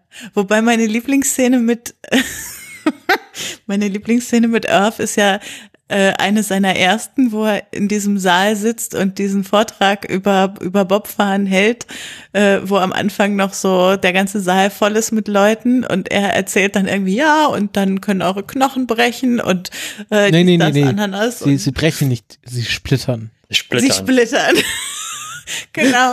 Und sie machen das Licht wieder an und es sind einfach nur noch Therese und Senka über. Ich, also, und der, also wie der sich da in einer Ernsthaftigkeit hinstellt und das so erzählt. Oh, da hätte ich mich wegschmeißen können. Das war für mich eine der lustigsten Szenen überhaupt in dem Film. Ja.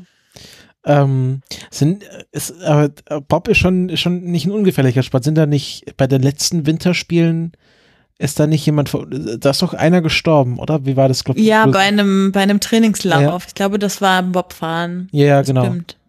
Ich glaube, das war in Sochi, glaube ich, kann ich mich erinnern. Naja, auf jeden Fall, ähm, ja, also es fällt halt schon auf, dass das hier schon gewisse Stereotype, klar, also ohne kommt, kommt, kommt kein Film, auch gerade Comedy-Filme nicht aus, aber dass hier gewisse auch, könnte man jetzt schon sagen, rassistische Stereotype im weitesten Sinne auch hier vorhanden sind, auch wenn man sich alle Mühe gegeben hat, auch die schwarzen Schauspieler irgendwie in empowernde Szenen zu bringen. Das Mhm. habe ich hier ja als, als äh, hier als Gegensatz dazu geschrieben. Also hier der ähm, äh, der, der, der jamaikanische Stolz, dass, äh, also dass hier dann, wie schon gesagt wurde, gesagt wird, wir sind Jamaikaner, wir machen das auf unsere Weise und dann haben sie damit Erfolg und auch, auch der Schluss ist ja irgendwie eine sehr stolze Szene, wo sie dann den Bob ins Ziel tragen ähm, Mhm. und dann halt nicht irgendwie das Rennen gewinnen, aber halt irgendwie mit erhobenem Hauptes da rausgehen. Ja, das ist natürlich auch alles verknüpft so ein bisschen mit der Geschichte von Earth, ähm, der ja kurz vor dem Finale auch zu, ich glaube, es ist Therese, äh, als Therese ihn fragt, hier Trainer, erzähl doch mal, warum hast du damals betrogen und so, ähm, der ihm da erzählt, so ja, ähm, wenn Gewinnen dein einziger Lebenszweck ist, dann musst du immer wieder gewinnen und äh, pass bloß auf, dass es nicht so ist, dass du nur noch den Medaillen hinterherjagst, weil äh, wenn du ohne die Medaillen nichts wert bist, dann bist du mit der Medaille auch nichts wert. Und äh, ob du was wert bist, also dann fragt ihn halt Therese, äh, woher weiß ich denn dann, was ich, dass ich was wert bin? Und dann sagt er ja, das wirst du schon merken, wenn du über die Ziellinie kommst. Ja. So, und damit ist dann natürlich dieses verknüpft, dieses äh, nochmal aufstehen, den Bob über die Ziellinie tragen, um wirklich zu zeigen, hey, wir sind da, wir sind auch was wert, wir haben das hier irgendwie durchgezogen und das ist dann natürlich auch ganz geschickt aufgebaut. Auch sehr schön, ähm, wie dann langsam auch die jamaikanische Flagge Einzug hält in diesen Film. Also sie haben ja erst diesen, diesen Bob, der ganz unbemalt ist und dann, äh, nach, glaub, nach dem ersten, ich glaube nach dem Qualifying äh, lackieren sie den ja und machen halt schön, wie es sich gehört, die jamaikanische Flagge drauf und dann bekommen sie ja auch noch diese Anzüge, die ja auch in den Nationalfarben gestaltet sind. Also ist ja auch nochmal so ein Teil von, wir tragen jetzt für andere, alle anderen Athleten hier unsere Flagge auf der Brust. Äh, mhm. Das hat ja auch nochmal was damit zu tun. Ja. Äh, vielleicht passt dazu ganz gut das mit der Musik. Also der Film ist ja musikalisch sehr jamaikanisch, würde ich zumindest sagen, mit dem, was ich von Jamaika weiß, äh, in all meiner Unwissenheit. Äh, und ich finde, ob, also das ist vielleicht auch das, was wir am Anfang so ein bisschen diskutiert haben mit, ist das jetzt eigentlich ein Sommerfilm oder ein Winterfilm oder ein Herbstfilm oder was ist es eigentlich? Ich finde, mit dieser jamaikanischen Musik über Bildern von Calgary im Winter bei Schnee. Das, also es ist teilweise so absurd und trotzdem irgendwie so passend zu diesem Film. Also finde ich richtig großartig, wie die Musik hier so eingesetzt wird. Ja. Ja. Was mich überrascht hat, ich gucke jetzt gerade, ich fact-checke das gerade nochmal bei Wikipedia, dass ich da einen Namen gesehen habe, der den ich diesmal nicht rausgehört habe. Es ist aber wahrscheinlich auch noch eine andere Zeit gewesen. Und zwar, dass Hans, warte, ja, Hans Zimmer am Soundtrack beteiligt war an der Musik. Ja, das habe ich auch gelesen. Hm. Weil. Dass er sogar einen Preis so, dafür gekriegt hat.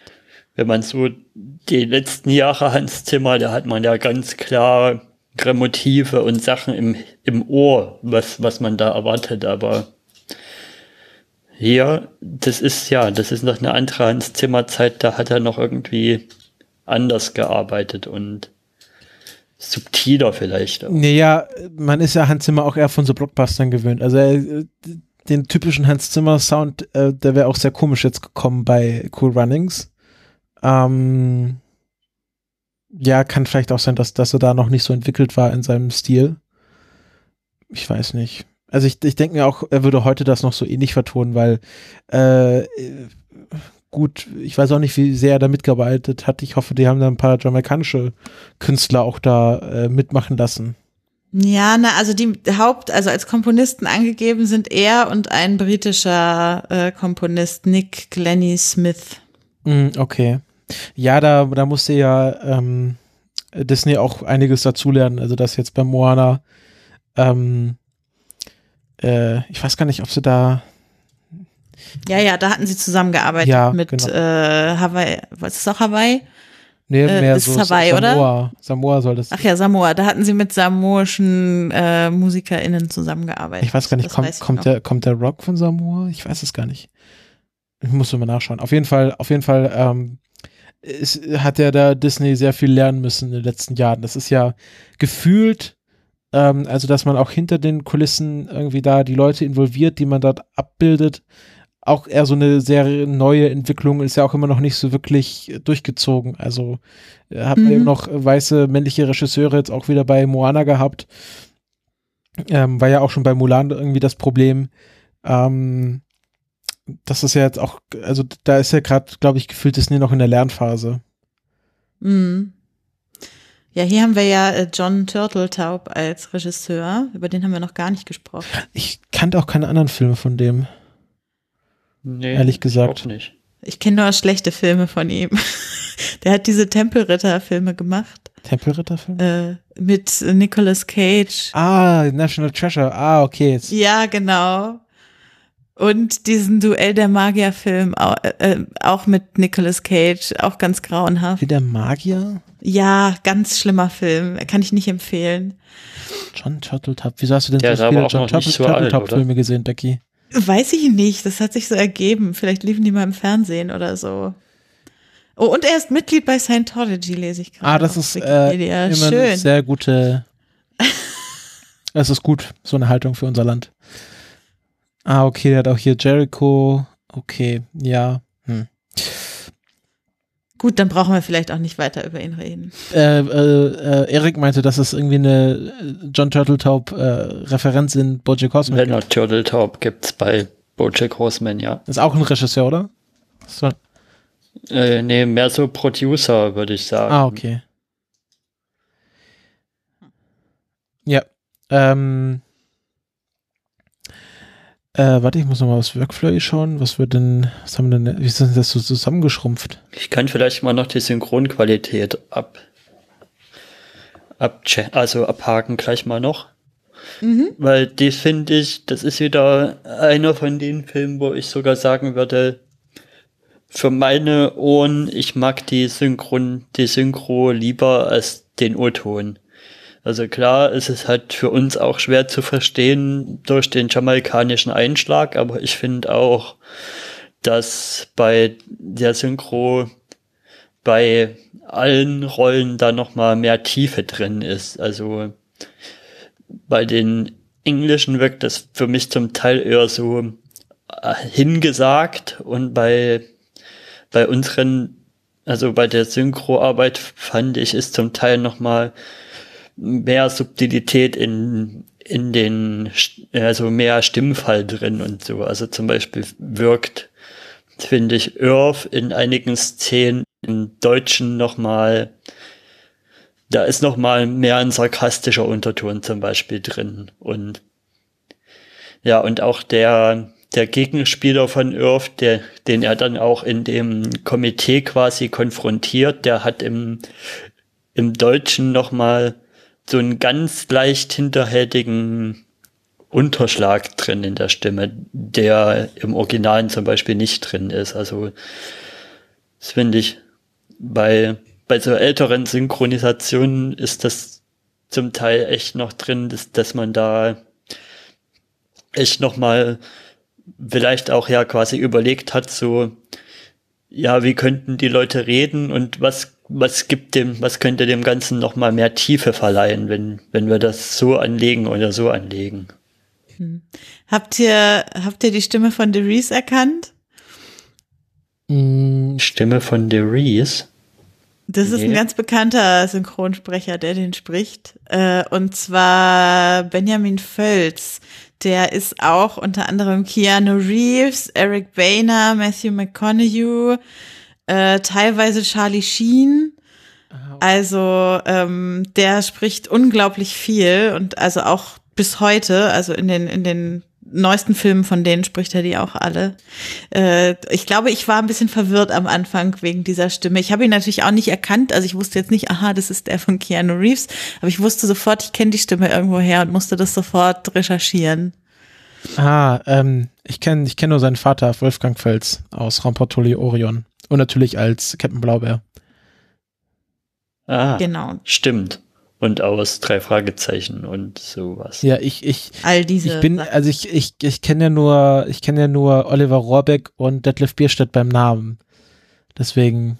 Das sind schon mal zwei sehr wichtige. Ja. Der TJ, der wüsste das jetzt alles. Grüße. Ja. Ich weiß gar nicht, ob er ob das ja auch hört, aber wahrscheinlich schon. Jetzt schon. Ab jetzt. Ja. Ähm, ja, jetzt noch die Frage, ähm, ist es ein typischer Sportfilm? Nee. Ähm, Ach nee, doch nicht? Ja, stimmt, das haben wir ja auch noch. Ja, also ich würde sagen, bis zum Finale ist er ein typischer Sportfilm und dann halt, ja, obwohl es kommt ja dann doch. Warte, was ist denn ein typischer Sportfilm? Ja, wo Sport vorkommt. Reicht das schon? Ist das schon ein typischer Sportfilm? Ich glaube, Erik hat noch was anderes im Hinterkopf. Ja, ja, also ein typischer, typischer Sportfilm. Sportfilm, der, der sich an so gewissen Sachen abhandelt, der halt erstmal so anfängt und dann haben wir halt so ein Team am besten von Leuten, die es erstmal so nicht können und dann sieht man, wie sie so langsam besser werden und dann doch scheitern, also dann zwischendrin scheitern und dann so die, die typischen Sportmontagen halt, die, wo, wo, es, wo man sie beim Trainieren sieht und sowas, das ist alles in dem Film drin. Aber normalerweise endet so ein Sportfilm ja eigentlich mit dem großen Triumph, der Medaille, dem Sieg oder was auch immer. Und wie kann man hier, finde ich, diskutieren, ob das ein Triumph ist oder nicht, was sie am Ende haben. Das ist wahrscheinlich ein etwas anderer Triumph. Wobei, also ich überlege jetzt schon die ganze Zeit, ob mir andere Sportfilme einfallen würden. Wahrscheinlich gibt es auch andere Sportfilme, die so ihr Finale handhaben, um eben gerade die Seherwartungen irgendwie zu unterlaufen, weil jeder schon damit rechnet, dass irgendwie der große Erfolg am Ende kommt. Äh, natürlich fällt mir jetzt gerade keiner ein, aber ähm, ich habe jetzt auch noch nicht so viele Sportfilme gesehen, aber das das Trope des Sportfilms ist ja auch im im Popkulturellen bekannt und hm. was da eigentlich alles so drin ist. Hm. Also ich finde tatsächlich, also was ich gut finde daran, an diesem Film ist, dass wirklich der Sport ununterbrochen im Mittelpunkt steht. Also natürlich ne, mit den ganzen unterschiedlichen Motivationen, die die Leute dafür mitbringen und auch mit dem äh, erfolgreich sein, ohne am Ende der Sieger zu sein und so.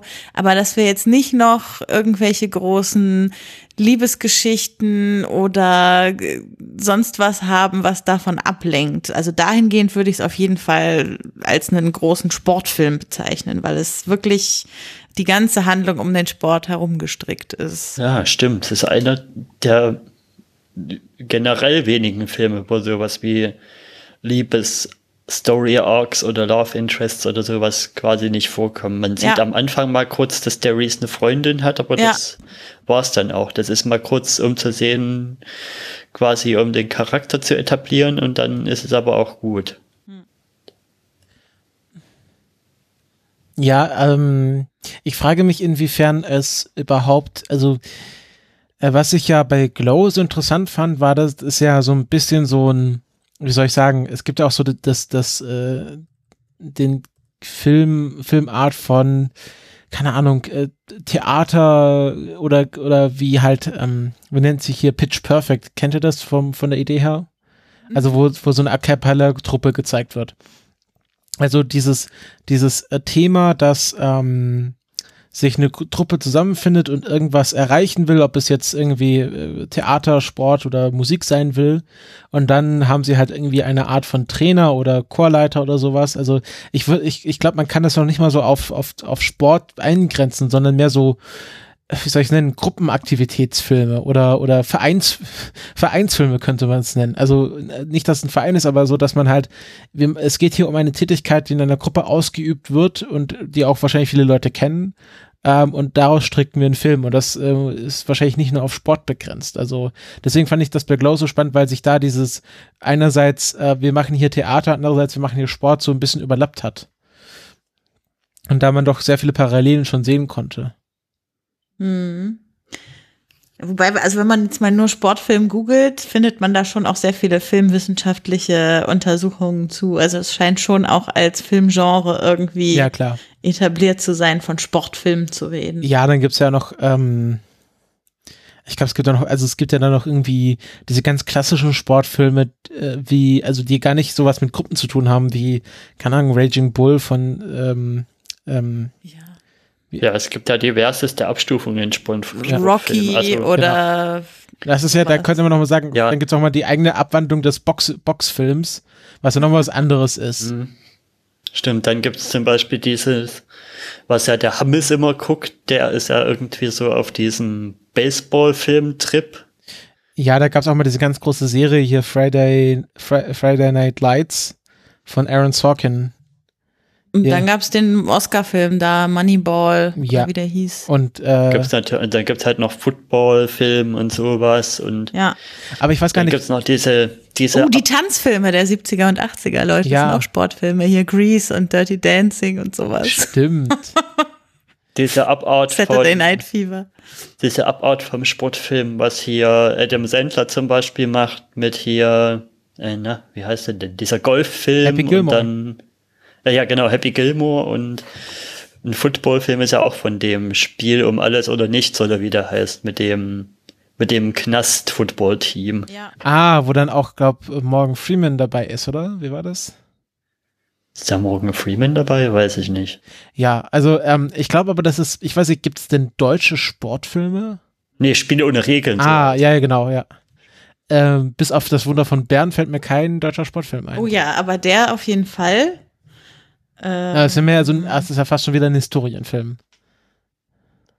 ja. Aber so jetzt irgendwie, äh, wahrsch- wahrscheinlich so im Fernsehen, Fernsehfilmbereich einiges, aber so im Kino. Also ich meine, ich wollte gerade sagen, im Fernsehfilmbereich gibt's dauernd Fußballfilme.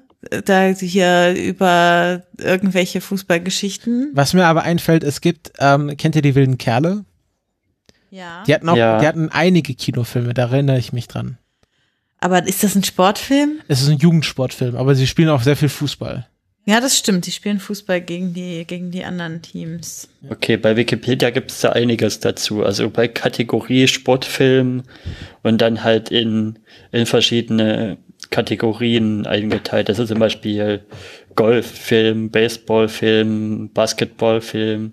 Aber ist da was Bekanntes Cheerleading-Film bei? finde ich, Cheerleading-Film finde ich zum Beispiel gerade lustig. Also nee, da, das ist jetzt alles nicht aufgeklappt, sondern einfach bloß die Oberkategorien, die ich hier jetzt. Also alles, was ich hier an Filmen finde, sind jetzt keine deutschen Filme. Und was ich ja auch interessant finde, dass äh, äh, das Anime, also das ist bei Olympiafilm ist zum Beispiel Cool Runnings mit drin. ja Olympia, was gibt's noch für Olympiafilme? Also da Äh, kannst du mal die Liste Berlin schicken. 36.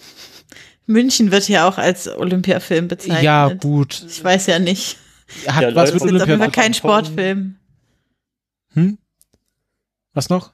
Der, Läu der Läufer von Marathon. Dann gibt's noch einen Olympiafilm, der heißt Olympiafilm. Ah, okay. Aber der Läufer vom Marathon, das, das war doch gar nicht bei Olympia. Das war doch im Krieg. Oder von welchem Marathon reden wir hier?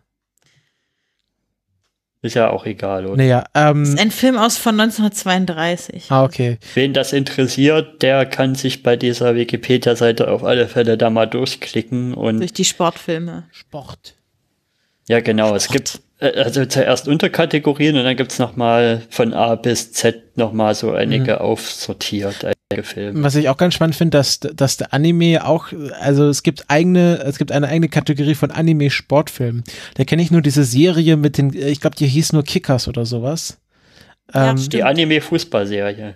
Ja, genau. Und Genau. dann, ich glaube, die haben sogar mal im Weltraumfußball gespielt, das weiß ich noch. Da gab es eine Folge. Jetzt kommst du wieder damit, wie, beim, wie bei der Redezeit. Ich glaube, das ist eine andere Serie tatsächlich. Also Ach so, Space Kickers oder wie die hießen. Stimmt, nee, ja. Space Kickers hießen die nicht, aber das ist eine andere Serie. Das ist auch nicht mehr wirklich so Anime-Stil gewesen, sondern eher so halb schon Cell-Shading CGI-Look war das ja.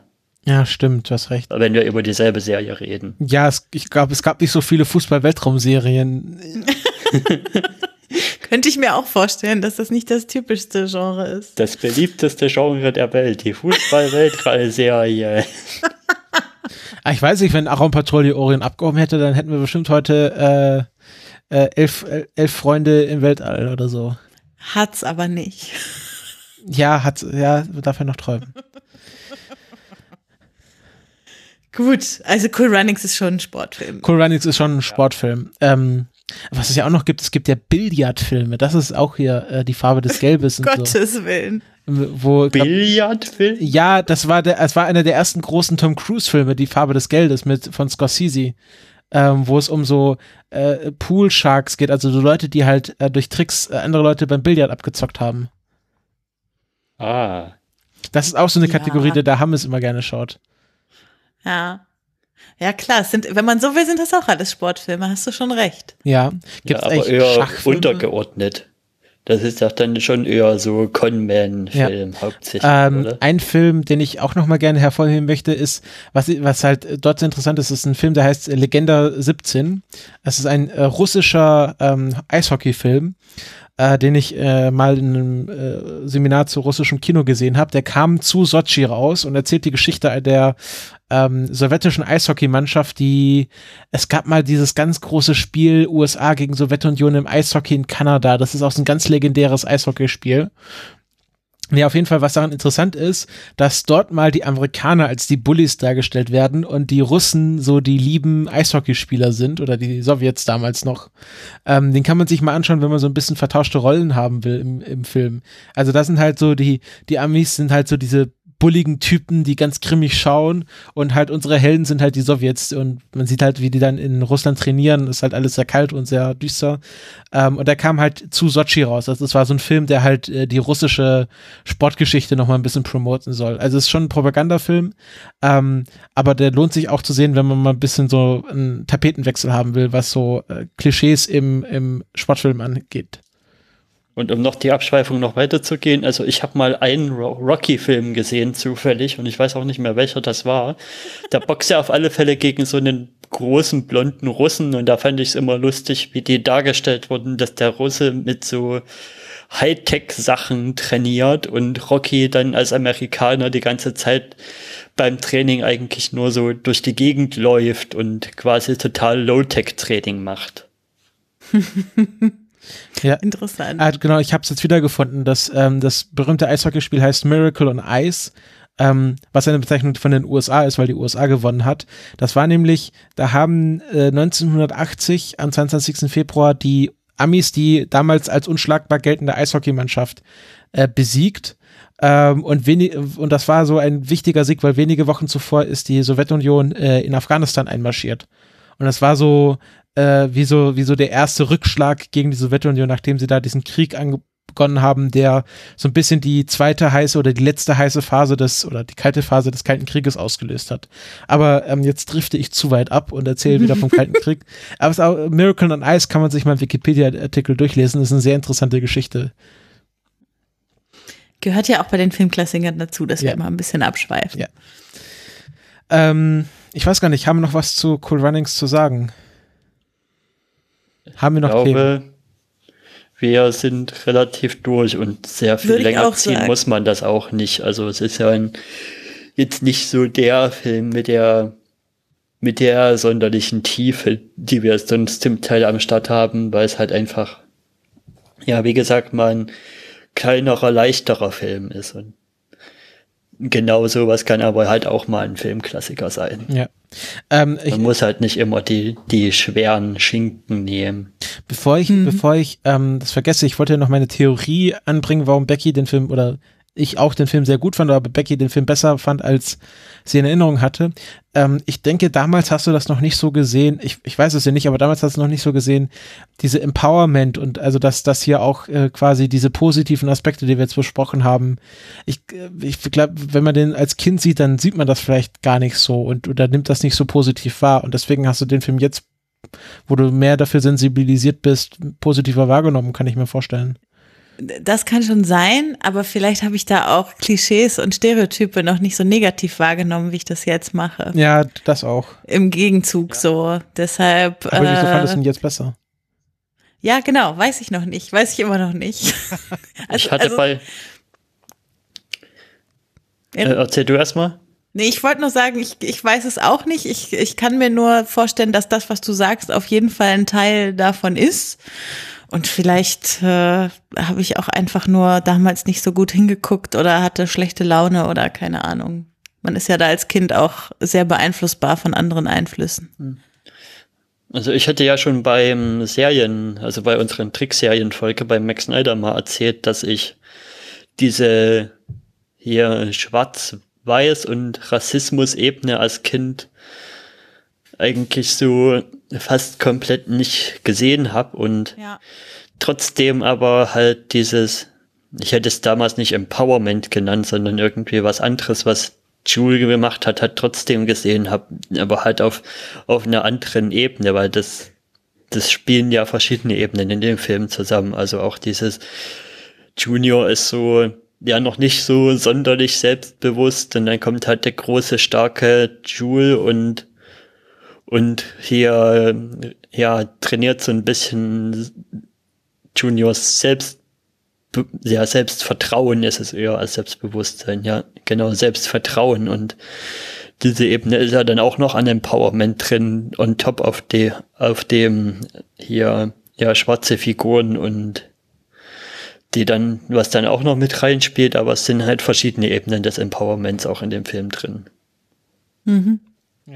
Auch Ja. quasi sich über sich selbst quasi emanzipieren. Stimmt. Ja, ähm, dann würde ich sagen, wir äh, schließen das Kapitel Cool Runnings an dieser Stelle ab. Ähm, Wie immer, wenn ihr Kommentare oder Anregungen oder Magst du, meine, magst du mir nicht noch deine typische Abschlussfrage stellen? Ähm, nö, nee, doch, natürlich. äh, ich wollte das, ich wollte das erst so quasi zum richtigen Abschluss machen. Ich wollte jetzt erst noch das Feedback machen und dann natürlich wollte ich dir die Frage stellen. Also, wenn Na ihr ja, Kommentare, genau. Feedback oder Anregungen habt ähm, oder mich dran erinnern wollt, dass ich Erik noch die Abschlussfrage stellen soll, dann schreibt's doch in die Kommentare oder auf Twitter. Ja, lasst einen Kommi da unten, da wo ich gerade mit den Fingern hin zeige, wo ihr es zwar nicht sehen könnt, Genau, aber like and subscribe. Mhm. ja, macht ein Abo, gibt eine Favo. Was denn das hier? Macht ein Abo, gibt ein Wird Favo. immer schlimmer.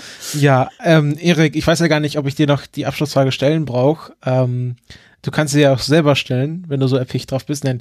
Ähm, Erik, warum war es denn für dich ein Filmklassiker? Ja, für mich ein Filmklassiker war es einfach, ja, wie ich schon erzählt habe, quasi, dass, weil ich so mit der Kindheit so mit verbinde und mit dem, dass man dann abends bei Super RTL saß und den Film geguckt hat und weil ich den halt auch wirklich lustig fand und von der Geschichte, die er erzählt hat, die mich auch wirklich ergriffen hat, also berührt hat auch mit denen, dass man, wenn man will, quasi auch sowas schaffen kann, obwohl niemand wirklich dann damit rechnet. Also ich glaube, für Kinder ist das auch wirklich ein, ein Film, der eine schöne Lektion hat. Und bis auf halt das, was wir auch diskutiert haben, das kann man aber halt, wenn man den Film mit Kindern guckt, kann man ja danach auch nochmal drüber diskutieren, was vielleicht so ein bisschen problematisch ist, aber an sich finde ich, der gibt eine schöne Lektion mit der Film. Sehr schön. Ja, ähm, wir haben auch schon den nächsten Film und die nächsten äh, GästInnen äh, beschlossen. Ja. Ähm, Genau. Und eingeladen und sie haben Ja gesagt. das auch. Soll ich das gleich noch erzählen? Ja, genau, kannst du machen. Du hast sie ja, du hast sie ja ins Boot geholt sozusagen. Genau, es gibt ja, es gibt ja aktuell so ein bisschen so einen Stephen King-Hype. Also es gibt jetzt, dieses Jahr sind zwei Stephen King-Podcasts gestartet, einer mit dem Hammes und einer, der so ein bisschen kleiner ist und von der Aber der Deda und erste dem, war. Ja, der der erste war. Von Deda und Flo, der, der König, Bube, Dame, Gast. Ich krieg die Buchstaben immer Genau. durcheinander. König, Von Bube, Dela und Dame, Flo Gast und aber auch Podcast. noch Jonas. Stimmt, Jonas ist auch noch dabei, der vom Grillcast. Genau. Genau.